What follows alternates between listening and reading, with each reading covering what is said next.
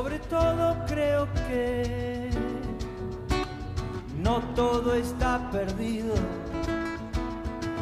Tanta lágrima, tanta lágrima y yo soy un vaso vacío.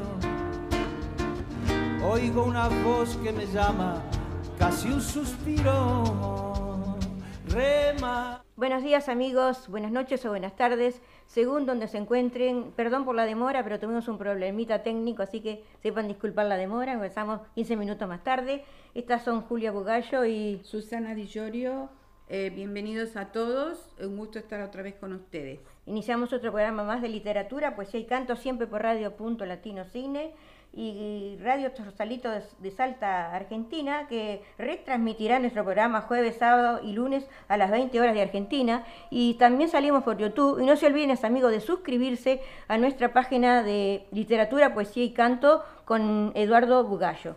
Así que sean todos muy bienvenidos.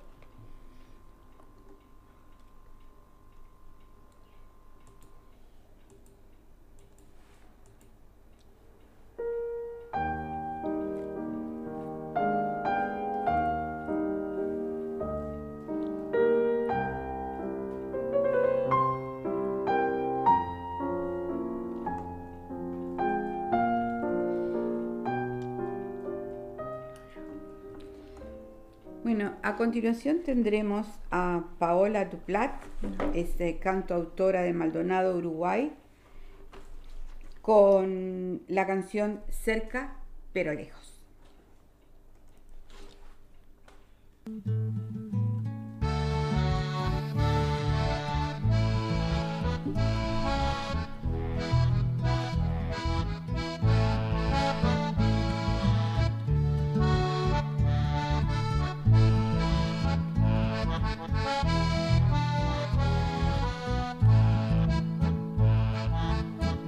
A mi alrededor, vaya susto me pegué.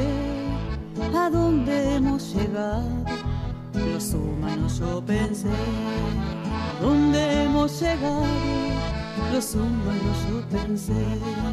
Rodeada de tanta gente, pero sola me sentí al ver que nadie me mira. A los ojos percibí, al ver que nadie se mira a los ojos percibir la falta de humanidad que ha traído el adelanto. Las nuevas tecnologías nos han alejado tanto. Las nuevas tecnologías nos han acercado tanto. Que si se cae el sistema, en caos entra la gente. ¿Hasta dónde hemos llegado? Pensé yo muy tristemente, hasta dónde hemos llegado, pensé yo muy tristemente. No puedo negar que hay cosas positivas que ha traído, pero nada sustituye el abrazo de un amigo, pero nada sustituye el abrazo de un amigo.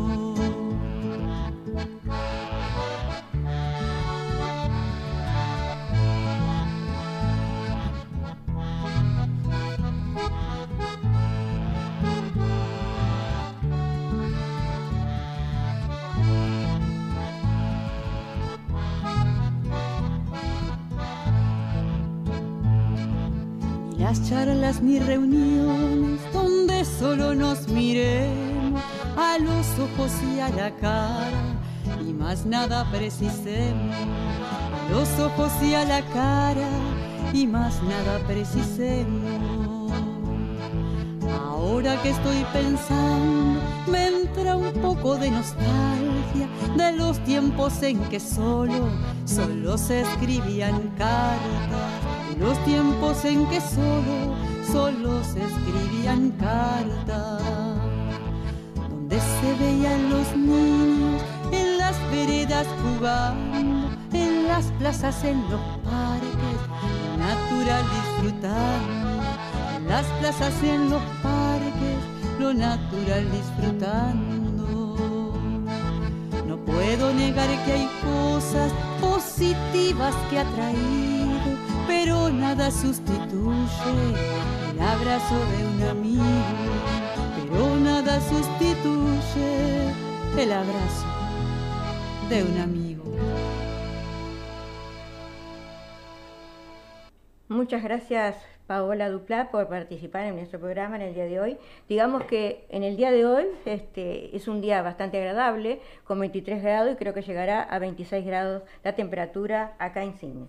Bueno, sigamos hablando, vamos a empezar hablando, mejor dicho, de Amanda Gorman, la poeta que podía ser presidenta. Su intervención dejó al Capitolio rendido a sus pies, llegó a la portada de Time y su popularidad en Estados Unidos sigue en alza. En abril será editada en Argentina. Una chica negra y flaca descendiente de esclavos, y criada por una madre soltera, puede soñar con ser la presidenta de su país en el 2036.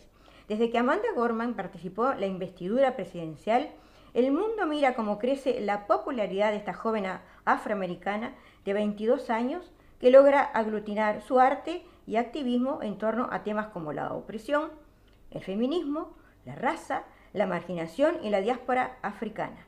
La editorial Lume publicará el próximo 8 de abril, una semana después de su lanzamiento en Estados Unidos, La colina que ascendemos, el poema que Gorman leyó el pasado 20 de enero durante la asunción de Joe Biden. El libro se editará en una edición bilingüe, traducida por la poeta Nuria Barrios y con un prólogo de la periodista Oprah Winfrey.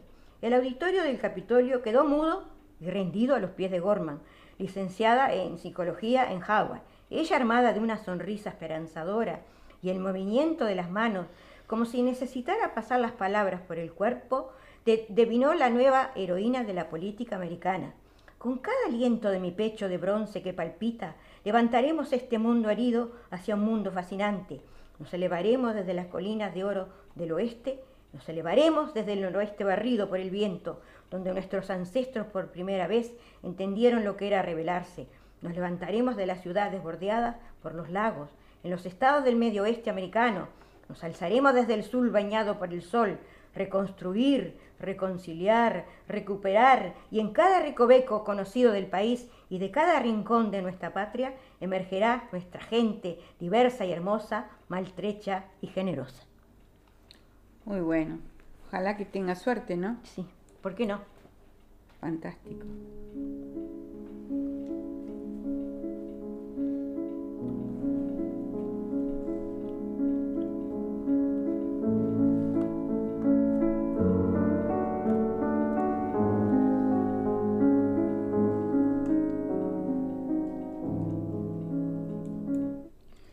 Y ahora, este, la semana pasada hablé de los vikingos, ¿no verdad? Y este, y ahora les voy a, a, leer frases de, ellos, este, que como comentábamos, eh, nosotros los conocemos por ser aguerridos y, guerreros y fuertes, y, pero tienen su lado suave, su lado tierno. Sentimental, ¿no? Sí. Bueno, Havamal es uno de los poemas más importantes de la edad poética. Se trata de un texto en el que se recopilan las costumbres vikingas para la vida cotidiana, junto a una serie de normas para vivir con sabiduría. De aquí suelen salir las mejores frases vikingas. Hacia el final del poema nos encontramos también descrita por el propio Odín la historia de cómo este dios nórdico logró hacerse con las runas mágicas tan importantes en el mundo vikingo. También se citan y enumeran en el texto la finalidad de algunos de los hechizos que aprendió, aunque las fórmulas mágicas no se mencionan. Ya que tenemos frases vikingas de este importante texto medieval. Los hombres generosos y valientes viven mejor y rara vez sufren, pero el cobarde lo teme todo.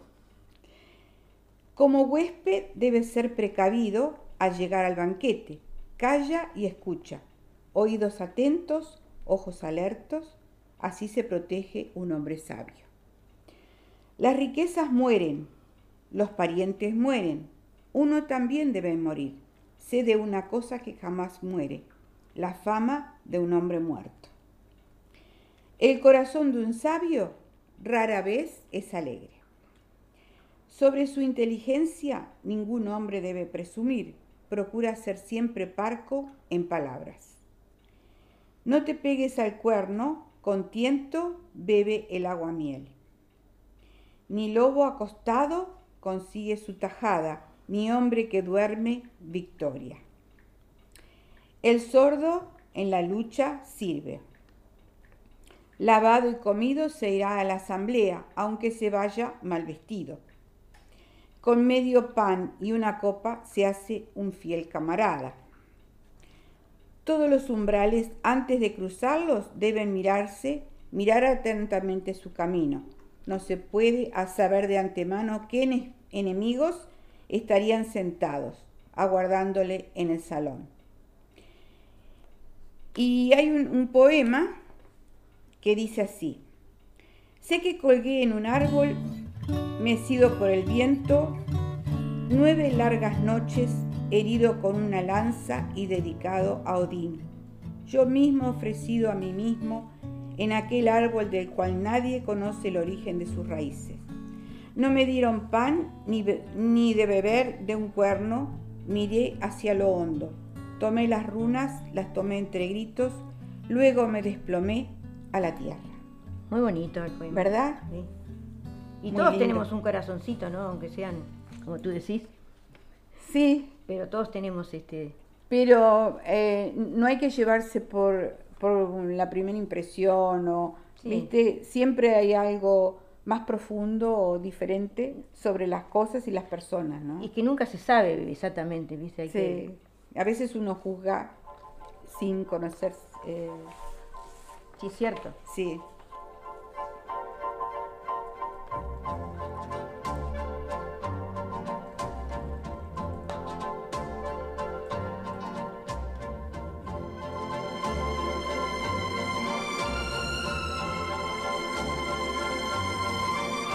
Queremos enviarle un saludo a Silvio Daniel Sánchez que nos está mirando de allá de Uruguay, este, del grupo Erato. Muchas gracias Silvio por estar en nuestra sintonía de allí del Uruguay.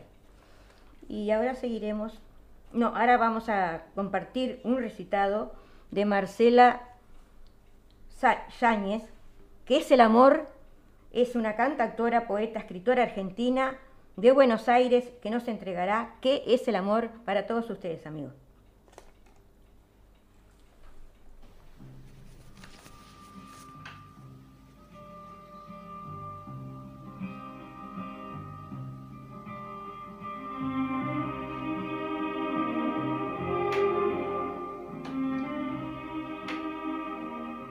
¿Qué es el amor? Si caminando juntos quiero que mis pasos se fundan con los tuyos, no es amor. Es que declino de romper con los míos mi capullo. Si siento que sos lo único que tengo, no es amor, es tristeza. No apreciar tesoros enterrados y dejar que me invada tal pobreza. Si juzgo según tu criterio, no es amor, es desperdicio. Y lo que salga fugaz de mi garganta será mi voz y no será mi juicio. Si me quieres tanto como estrellas en el cielo, no es amor si no las has contado. Si te creo mi universo en esta vida, no puede serlo si no lo he explorado. Si aseguras que lo nuestro es infinito, no es amor, tan solo es vanidad. Si te pienso la luz de mi existencia, es que no logro entender la oscuridad. Si quieres que mire a través de tus ojos, no es amor, quizás sea ceguera, porque si quieres que vea lo que ves, ya no serán mis ojos los que vean, si solo pienso en ti no es amor, es olvidarme que alguna vez supe elegir y fui capaz de pensar y de arriesgarme. Si soy tu sola razón de vivir y tu entrega hacia mí sin condiciones, lamento decirte no es amor, es que no has vivido tus razones. Si no sé qué hacer sin ti, no es amor, no he aprendido a escuchar la música que suena en un sueño que quedó dormido.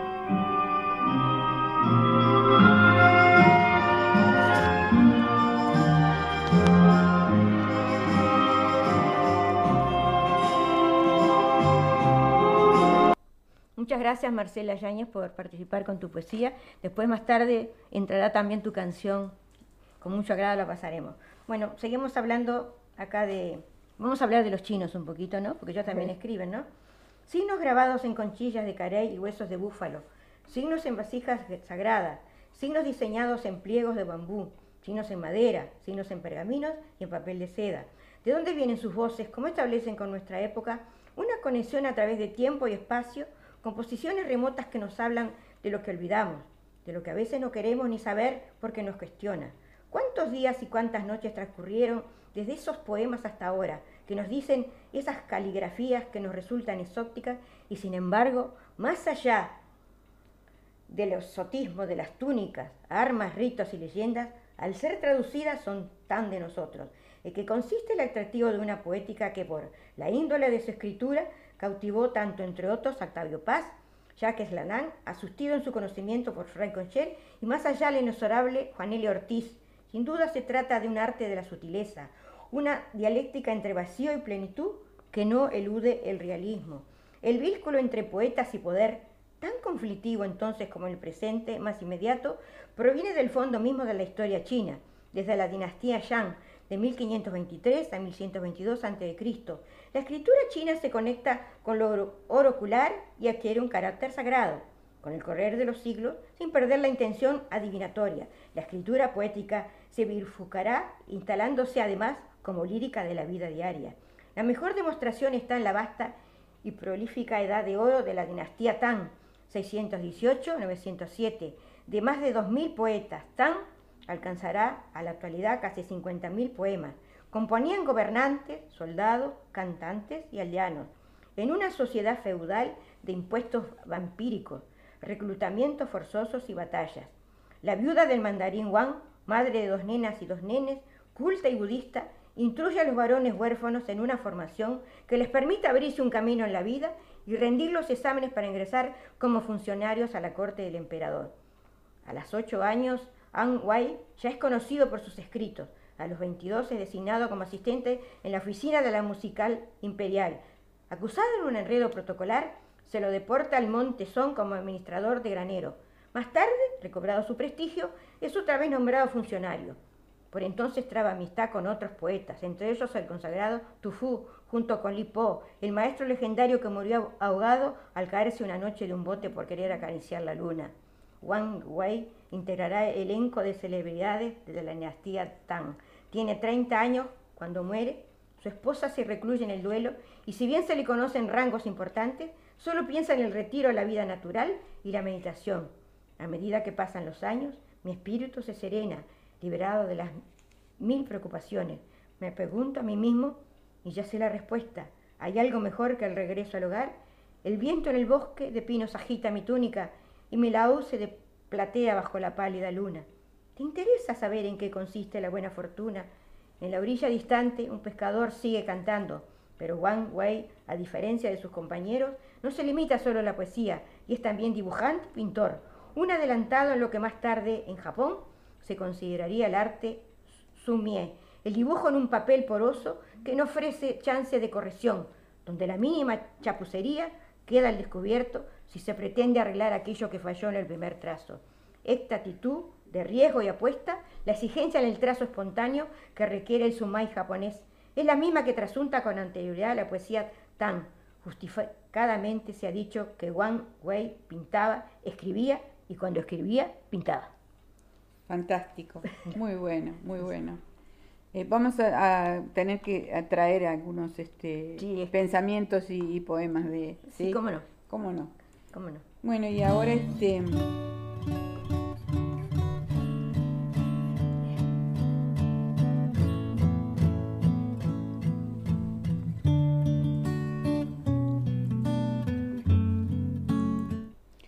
Bueno, ahora tendremos a, a Carlos Wilson Rodríguez Ferreira, periodista, conductor, programador en Tetancuarembó, Uruguay, cantando Candilejas.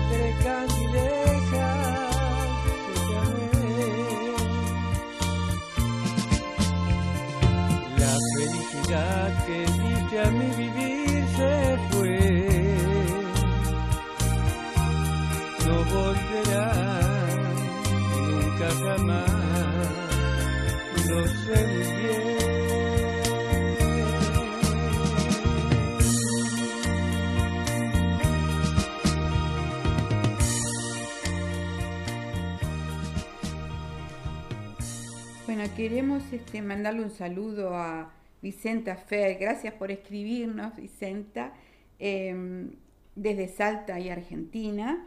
Y pregunta qué, qué linda la canción. La primera canción fue por Paola Duplat y, a- y esta fue por Carlos Wilson Rodríguez Ferreira. Así que gracias por estar con ustedes, con Los nosotros. dos uruguayos son, los dos uruguayos. Los dos uruguayos. Gracias por estar con nosotros y este y bueno. Esperemos que participe, ¿no? En el- Sí, nuestro programa. sí, Si es cantautora, que participe. Sí, Con todo agrado será bienvenida. Sí, esperamos tu participación. Gracias. Gracias. Un abrazo.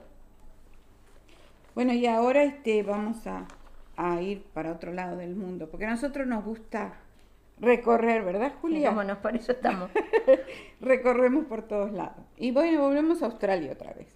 Y vamos a hablar de la música de los aborígenes australianos, Muy porque bien. nuestro programa es de música también. Con una historia que se remonta a decenas de miles de años atrás, la música de los aborígenes australianos forma parte integral de sus encuentros sociales, culturales y religiosos. No obstante, al haber diversas etnias con lenguas, costumbres y ubicaciones geográficas puntuales, la variedad de sonidos es amplia. Existen más de 400 pueblos aborígenes en Australia, cuya amplia geografía ha sido habitada desde hace aproximadamente 40.000 años. Cada etnia posee lenguas, culturas y regiones propias.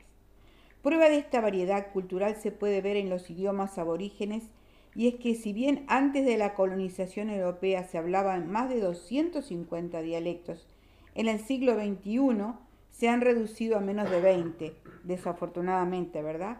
Y es probable que algunos de estos desaparezcan en los próximos años.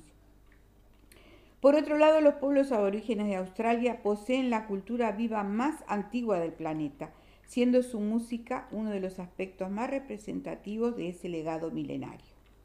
Ahora vamos a hablar de instrumentos que ellos usan. El didgeridoo, que es también conocido como jidaki. Muy interesante todo eso, ¿no? Que significa en lengua aborigen el cuello del emu. El emu es un ave parecida al avestruz que está presente en Australia. Este instrumento es uno, es uno de los instrumentos de, de viento más antiguos de la humanidad. Posee un tubo largo y hueco de madera sin orificios, con entrada y salida de aire en cada uno de sus extremos. El tronco puede ser vaciado naturalmente por termitas. El intérprete debe soplar desde la parte superior. A veces es colocado un trozo de cera de abeja para facilitar la emisión del sonido. Todo eso, Tradicionalmente el didgeridoo se construye con madera de eucaliptus. Posee un tono muy bajo, aunque con variedad de matices no muy distinto al canto cultural mongol o tibetano. Y ellos lo pintan, lo decoran precioso, la verdad que muy bonito como lo decoran. Y después hablamos de los... lo he visto hace tiempo, lo vi en, en, en Brisbane, lo vi con Eduardo, ¿te acordás? Cuando fuimos a visitar a unos amigos, los vimos, nunca había visto yo. Sí. Eso tan original, ¿no? Bueno, y también hablemos de los clapsticks. Los clapsticks son un, instrumento de percusión que consiste en dos pequeños palos de madera que son golpeados entre ellos a modo de clave. Tienen forma igual y tienden a poseer pinturas de serpientes, lagartijas y pájaros. En ciertas tribus, los clapsticks pueden ser sustituidos por boomerangs, siendo utilizados de la misma manera. Los clapsticks suelen acompañar el didgeridoo. O sea que muy interesante. todo muy interesante, ¿verdad? Sí, la verdad que y este, vamos a tratar la, la, semana que viene de traer un poquito de música de, mm. de los aborígenes, un poquito para que para, que tengan una idea, ¿verdad? para saber de nuestros amigos, para que entiendan y, y aprecien nuestros amigos de Sudamérica, ¿no? Sí, claro. Bueno. Muy bien.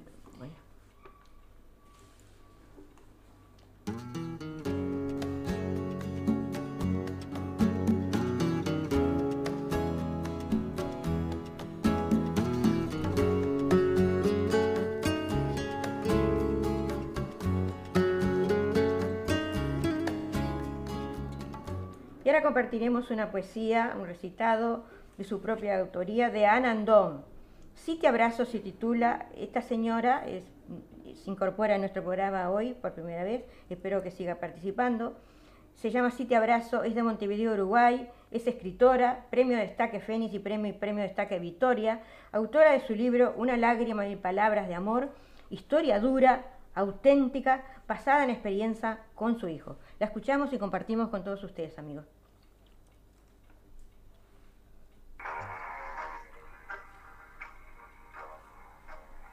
Poema Si te abrazo. Si te abrazo, me siento con vida. Logro tocar la fibra más íntima de tu cuerpo.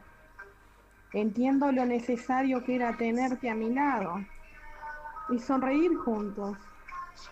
Estoy libre de todo miedo y ya no persigo solo mis sueños. Tú estás conmigo. Si te abrazo el cielo se transforma en un mar de cristales que me iluminan y me observan.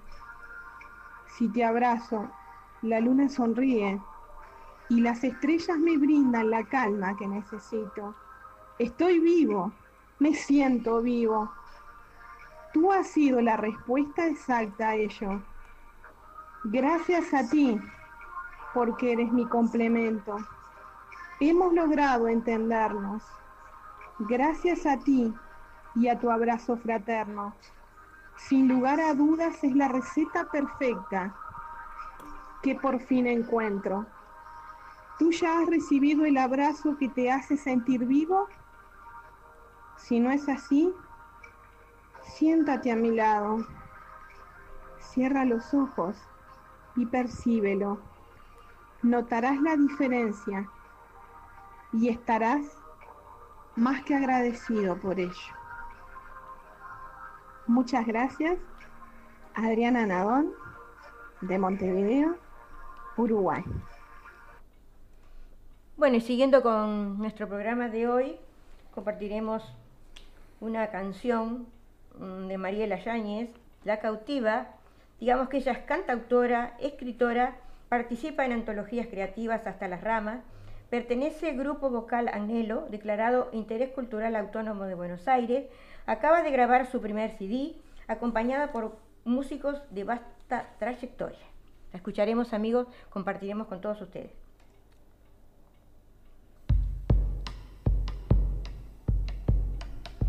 El viento trajo el malón que robó tus sueños, de niña mujer nacida en oro y miel. Las sedas y los encajes hechos jirones quedaron sobre las ramas de algún caldén. Tu llanto revuelto el camino hacia aquel destino, y ultraje y odio tu corazón en esa tierra de herejes y de salvajes, a orillas de la laguna Y en el paisaje estéril y ondulado, la toldería de cuero y el ranquel,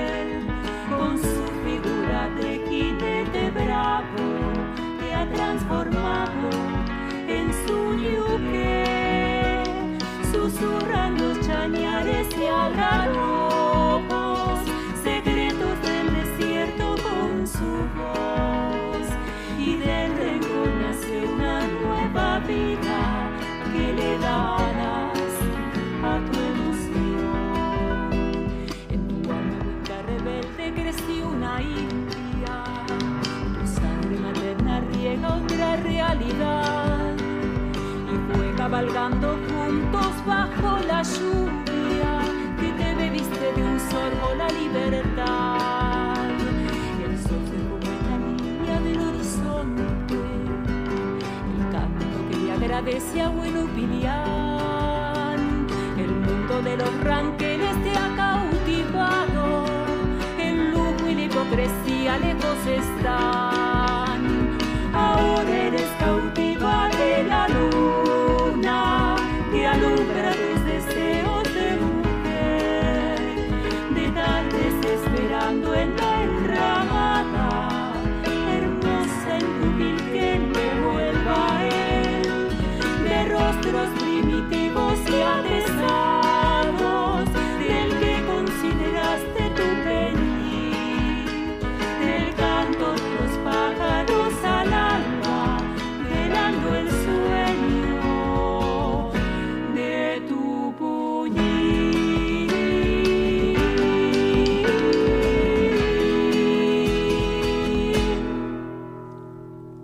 muchas gracias Mariela Astañez por participar en nuestro programa con esta bonita página tuya, La Cautiva, y esperamos que siga participando y colaborando con nuestro programa de literatura, poesía y canto. Y ahora pasamos a efemérides literarias del mes de febrero. Eh, un día como hoy, eh, un día 12 digamos, pero no, un mes como hoy quise decir, eh, de 1949, Joaquín Sabina, cantautor, nace, Sabina Joaquín Sabina, cantautor, pintor y escritor español. un día como, un mes como hoy, un día como, día 17, estoy entreverada con los días y los meses, eh, en 1836, Gustavo Adolfo Becker, escritor y poeta español, perteneciente al romanticismo, sus rimas y leyendas es su obra más popular y uno de los libros más conocidos del español. en el mes de, febrero, pero en, el día 20, en el año 1881 nace Pedro Muñoz Seca, dramaturgo español, creador del género astracán, una de sus obras más celebradas es La venganza de Don Mendo. Pero un día 24 del mismo mes, pero del año 1786, Wilhelm Grimm, escritor y cuentista alemán, que con su hermano Jacob escribió cuentos como Blanca Nieves, Ansel y Grete. También en el mes de, de febrero, pero de 1837, nace Rosalía de Castro, poeta española, autora de Cantares gallegos y las famosas Follas Nuevas un día como hoy, un mes como hoy, pero el día 26 de 1802, Víctor Hugo, poeta, novelista y dramaturgo francés, autor de obras como Nuestra Señora de París o Los Miserables. Eh, en el año 1912, el día 27 de febrero, Launcer Durer, escritor inglés, El Cuarteto de Alejandría es su obra más reconocida. Bueno, y ahora sigamos con un intermedio musical y después seguimos con más literatura, poesía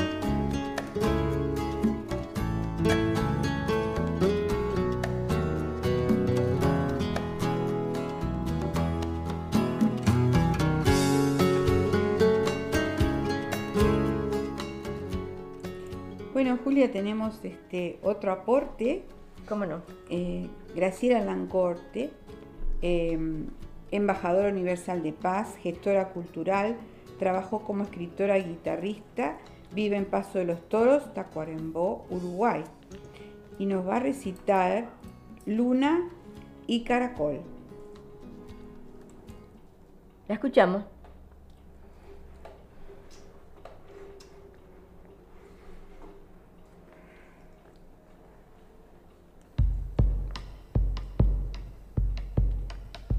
El viento trajo el malón que robó No, tus sueños. no, no. De niña mujer nacida. Luna y caracol. Su manto de plata nos mostró la luna, color aceituna al agua bajó. Se esparció en el aire la brisa marina. Lejos, la sirena de un barco se oyó. La arena mojada y tu piel ardiente fue el marco perfecto para nuestro amor. Una estrella errante surcó el infinito. Un pícaro deseo pedimos los dos, que fuera la noche más larga del siglo y Dios, desde el cielo, el ruego escuchó. Así compartimos el amor y la vida y esa larga noche muy lenta pasó. Dijiste muy suave mirando mis ojos, esta noche amada la haremos eterna. Conserva por siempre este caracol rosado y pequeño, símbolo de amor. Marcamos en la arena nuestros pies desnudos que una suave ola jugando borró. Se quedó conmigo de esa noche ardiente ese amor perenne y este caracol.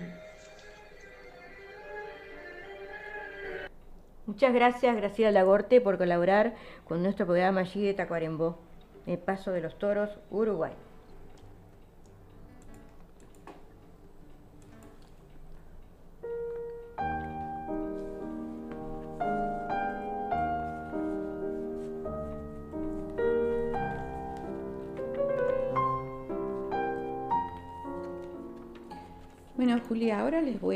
Hablar de Alejandro Smith, Yeah. que nació en Córdoba, Argentina, Villa María, el 3 de mayo de 1955 y falleció el 3 de febrero de este año. Fue un poeta, editor y periodista cultural argentino. A partir de 1982 fundó y dirigió diversas revistas literarias como La Luna Quemada, Huérfanos, El Gran Dragón Rojo y La Mujer Vestida de Sol. Entre 1990 y 2007 dirigió la editorial eh, Radamanto, en la cual se editaron plaquetas, folletos y libros dedicados a la poesía argentina y la colección de carpetas Alguien llama. Desde la década del 80 colaboró con más de un millar de artículos en diarios de su ciudad y el país. A modo de libros, plaquetas, folletos y cuadernillos, publicó más de 50 textos de poesía. Integra más de 50 antologías del país, América Latina y Europa. Fragmentos de su obra fueron traducidos al inglés, alemán, italiano, francés, portugués, catalán, catalán y rumano. Dos de sus libros fueron transcritos al sistema Braille. Fragmentos de su obra poética fueron utilizados para videos y estrenó en el Teatro María Castaña de Córdoba, capital, su obra Tres Mujeres. Colaboró con publicaciones de Uruguay, Chile, Brasil, Perú, Ecuador, Colombia, Venezuela, Cuba, Costa Rica, Puerto Rico, México, Estados Unidos, Canadá, España, Italia, Alemania, Pa, Austria, Rumania, etc. Dirigió colecciones de poesías para los editoriales Recovecos y Buenavista de la ciudad de Córdoba. O sea que era muy, Una larga trayectoria tuvo. una ¿no? larga trayectoria y, y, y falleció ahora, Sí, este sí, año. sí, sí. Bueno, y por él te- elegí tres poesías pequeñitas. ponemos música. La, la primera. Este, la primera se titula Inmenso. Todo se llevó algo de vos. La tierra, el cielo, el aire mismo. Yo escuché las bárbaras canciones, la suma del despojo, y así quedaste inmenso. Otra música. No nos lleves, decían las palabras. Déjanos nuestra casa, el pan que da el silencio. ¿Pueden servirte nuestros ojos cerrados, esta boca colmada de insectos y coronas? Ya escribe el deseo y otra música se entrega a los abismos. Déjanos aquí, la casa es pequeña, vacía y luminosa. Y por último, la fiesta. Son cortitas las... Son cortitas. Pero igual tienen su contenido, ¿no? Sí. La fiesta. Ese niño apretando su globo final, la máscara colgando de una rama, se parecen a mi soledad. Con mi soledad, papel picado, silbatos rotos. Muy bueno, muy bueno. Sí. No lo conocía mucho ese. No, no, yo ese tampoco. escritor argentino. Bueno, y siguiendo con nuestro programa de literatura, poesía y canto, vamos otra vez a, con la cantautora Paola Duplá de allí de Maldonado, Uruguay, que nos entrega su canción propia a Rubén Lena para todos ustedes amigos. Y no se olviden de suscribirse a nuestro canal de YouTube este, para escuchar nuestros programas y Para vernos. y para vernos también, ¿no? Y tienen que poner eh, literatura, poesía y canto de Eduardo Bugallo, ¿ok? Muchas gracias, amigos. Escuchamos a Paola.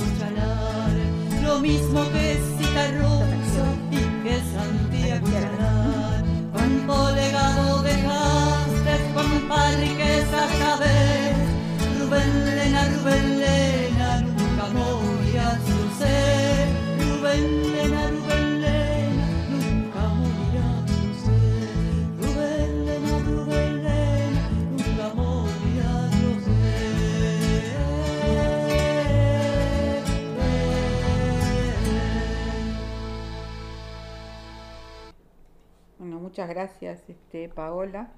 Muy bonito. Y ahora tendremos un, un recitado.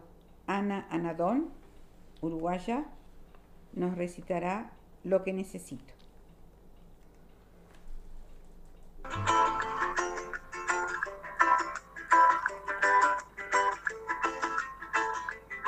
Poema Lo que necesito. Lo que necesito es el aroma de las flores que potencia mis sentidos. Es el abrumador sonido del silencio. Es la manera en que me miras sin tenerlo todo. Es el beso profundo que aún espero. Lo que quiero sin lugar a dudas no son tus preguntas, sino tus alocadas respuestas que agudizan nuevamente mis sentidos y me transforman en el ser que necesito. Es ella que puso Es el puente perfecto entre tu ser y el mío. Es el instante en el que amanezco y ya no puedo resistirme a tu encuentro. Lo que necesito es real y verdadero. Ya no perdamos más tiempo. Somos uno en este mismo momento. Tú también lo mereces y necesitas hacerlo. Muchas gracias. Adriana Anadón, de Montevideo, Uruguay.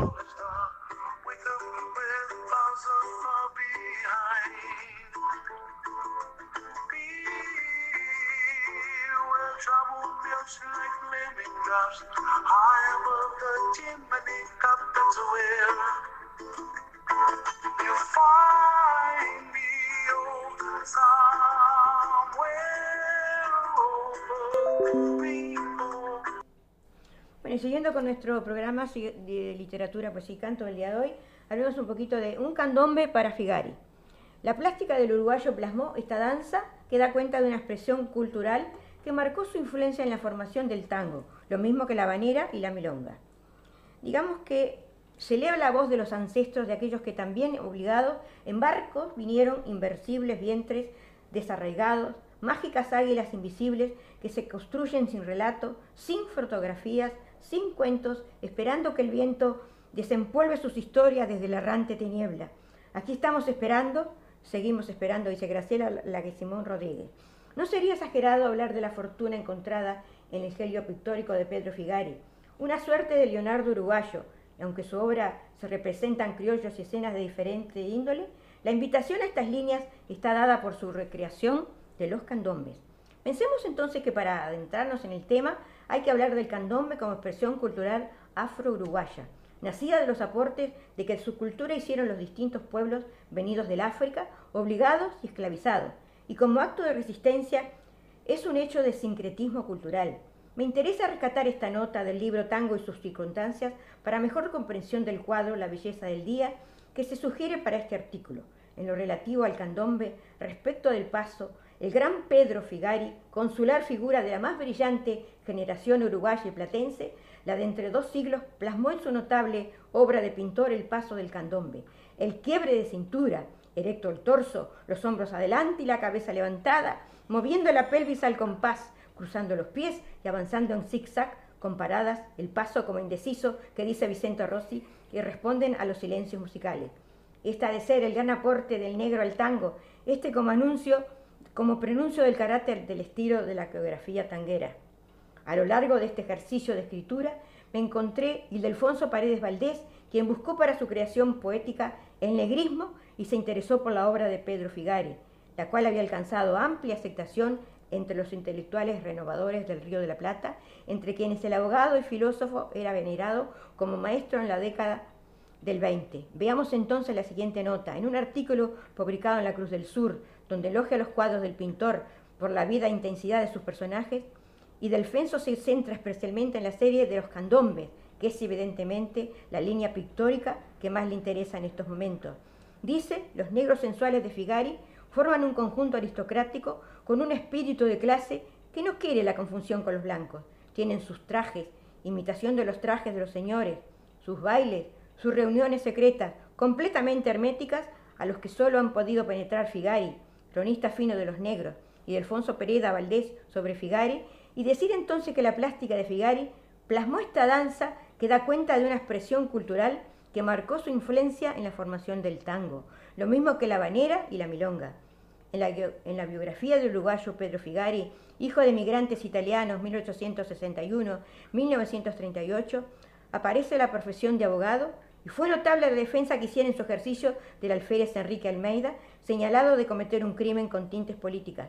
Este pasaje del jurista ha sido comparado con el caso de Efus plasmado por Emily Sola en el libro Yo acuso. Más tarde, el defensor, quien logró la absolución del alférez, escribió un libro, Un error judicial, en el cual explica los argumentos de la defensa.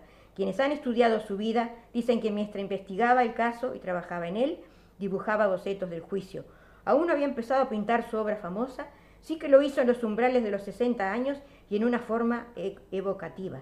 Es mencionado por Borges en Historia Universal de la Infamia como pintor triunfador en París. Después Julio María Sanguinetti, es presidente de la República Oriental del Uruguay, le rinde homenaje en un libro el doctor Figari. En la presentación del mismo se puede leer, en este libro se narra la peripecia de un auténtico hombre universal, una suerte de Leonardo uruguayo, ávido de saberes, oficios y pasiones. En este texto, el doctor Sanguinetti evoca también al filósofo y al pedagogo, al pensador y al humanista que se adentró en la elaboración de estramados conceptuales originales que aún hoy nos interpelan. No falta el Figari admirado y respetado por otros intelectuales y artistas que con él compartieron en América y Europa tiempos de efervescencia creativa como Giraldez, Railés, Borges, Martinechense, Lesca, de Calagros, Supervielle, Valari y otros, etc. Creo que esto es un, es un- una cosa muy interesante de Figari, ¿no? Y del candombe, que es, es nuestro, ¿no? Es río platense, ¿no? De- y, y fue decretado Patrimonio Cultural de la Humanidad, además. Si no me equivoco, en el año 2009. Si no me equivoco, ¿no? No estoy segura el año, sí, pero y es muy interesante, muy interesante. Y es auténtico, y es de ahora, ¿eh? Es un artículo que se Salió ahora, Sí, por sí. eso, por eso me, me interesé en leerlo. ¿Y ahora? Ahora este tenemos un, un este un cantante. No, un recitado. Ana Don. Lo que necesito, con Ana Don uruguaya. No, eso ya lo dimos. Ah, sí, sí, sí. El canto. Piedra Claro. perdida, sí. Tienes razón. Eh, Grupo Piedra Perdida tenés eh, de Santa Fe, Argentina, con el tema Grito Santiagueño. Estoy nerviosa yo con eso.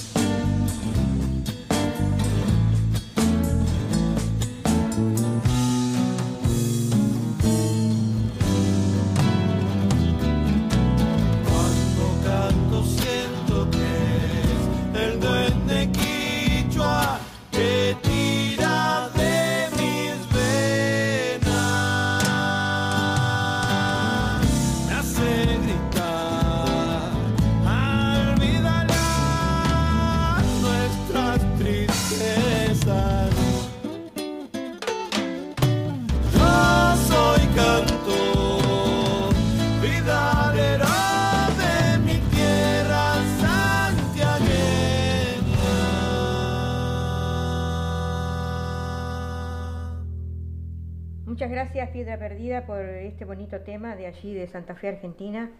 Grupo eh, Piedra Perdida ha estado otras veces en nuestro programa, así que le agradecemos me inmensamente. encanta, me encanta muy el lindo, estilo. sí. Ah, me encanta el Muy estilo bonito. de ellos. Y ahora escucharemos un recitado por Carlos Wilson Rodríguez Ferreira. Para todos ustedes, amigos de su propia autoría, él es de Tacuarembó, Uruguay, y se titula Tu almohada. Para todos ustedes, amigos.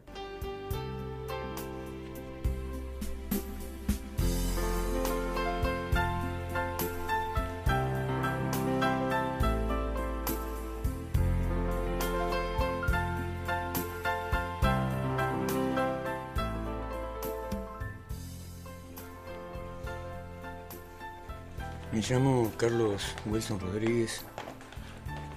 Soy uruguayo. Vivo en la ciudad de Tacuarembó, al norte de mi país.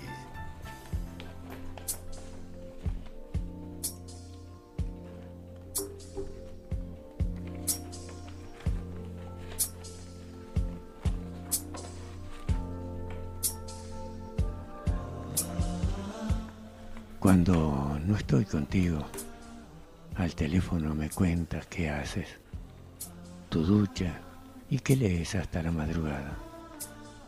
Pero cuando pienso no estoy a tu lado, contigo en la cama, mi mente divaga. ¿Quién roza tu piel y toca tu pelo hasta la mañana? pues. Entonces, Tenés que hablar. ¿De Juro siento Porque eso es lo que celos. Hasta puedo odiarla. Sí, la odio y siento celos de tu almohada. No importa, si ya se pasó, nosotros también lo pasamos. Despierto te sueño a cada amanecer. Verte tan bella. Que no sea muy largo, sí. vestido, camino a la Que ducha, no sea muy largo, salir de de la algo. cama. No, yo tengo. No. Sonrío mientras sueño largo, que juego con el agua que desliza tu pelo sobre tu espalda. Besando cada gota por tu piel mojada, besando tu boca. Tiro de la toalla y toda. Te beso, tanto hasta volverte loca, mi alma. Cuando estés a mi lado y te sientas mimada, protegida de todo, mi dulce amada, cuando esté contigo podré entonces una rosa, el café, llevarte a la cama, besarte con ternura, darte mis caricias, verte feliz y sintiéndote amada. Entonces ya no. No tendré envidia ni más celos de tu almohada.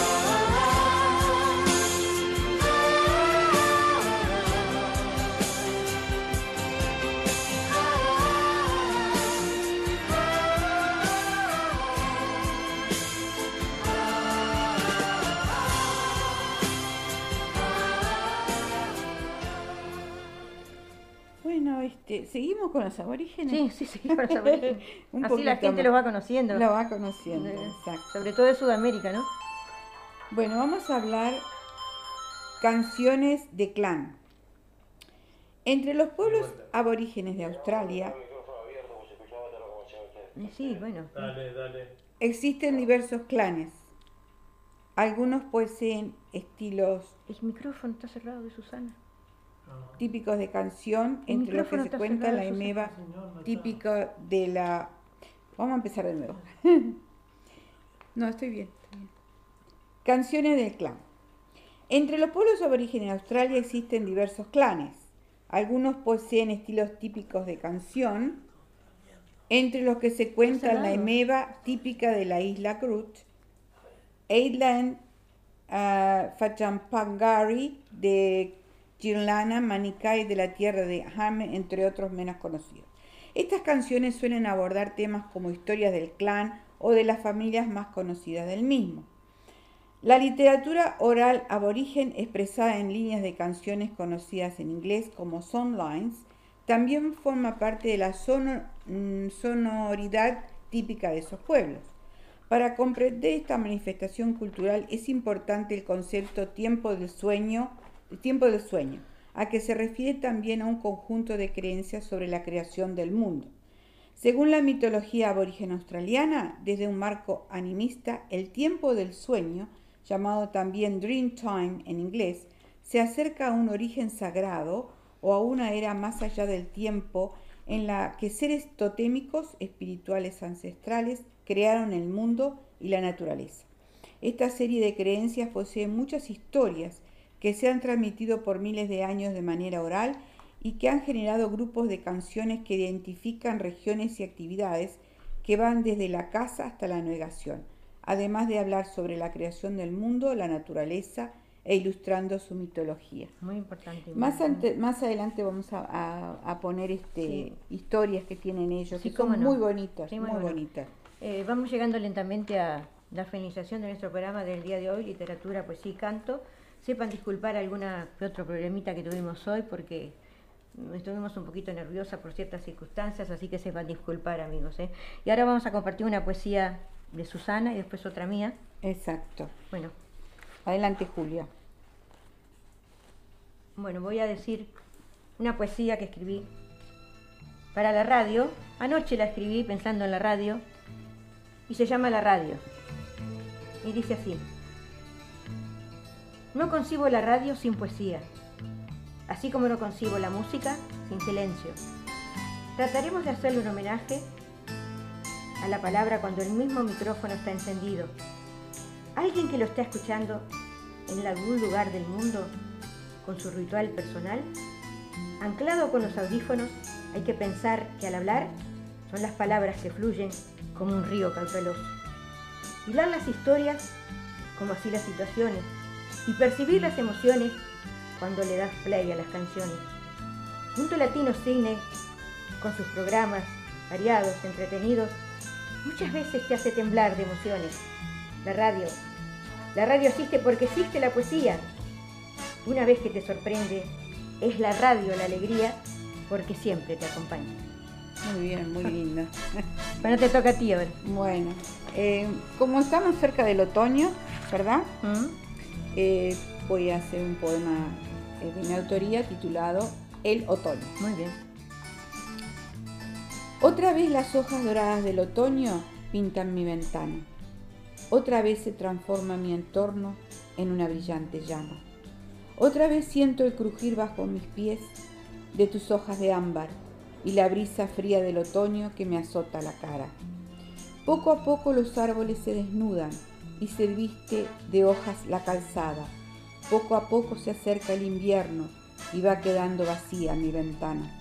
Y cuando el viento llegue, crudo y azotante, y se lleve las hojas del otoño, quedará el recuerdo de aquellas que titilantes, como estrellas de arrebol, alumbraron mi ventana. Muy bonita la poesía, muy linda. Gracias. Bueno, y así lentamente vamos llegando al, final, al finalizar este programa en el día de hoy. Muchas gracias por acompañarnos. Este, siempre estamos este, a las órdenes para los que quieran colaborar con nuestro programa. y les decimos que se cuiden mucho y los esperamos la semana que viene. Y aquí estaremos, y cuando escuchen esta música, estará presente literatura, poesía y canto siempre por Radio Punto Latino Cine. Y también nos pueden ver por YouTube y no se olviden de suscribirse a nuestros programas con el nombre de, cada programa de literatura, poesía y canto, historia de la música y algo más, y fantasía musical con el nombre de Erda Bugallo. Muchas gracias amigos, cuídense, nos vemos. Chao, hasta pronto, hasta la semana que viene. Chao, chao.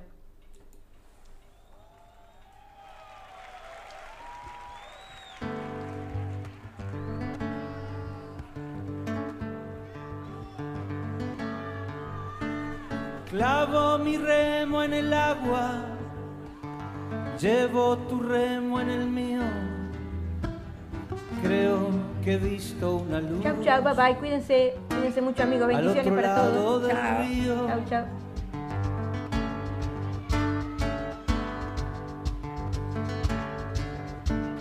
El día le irá pudiendo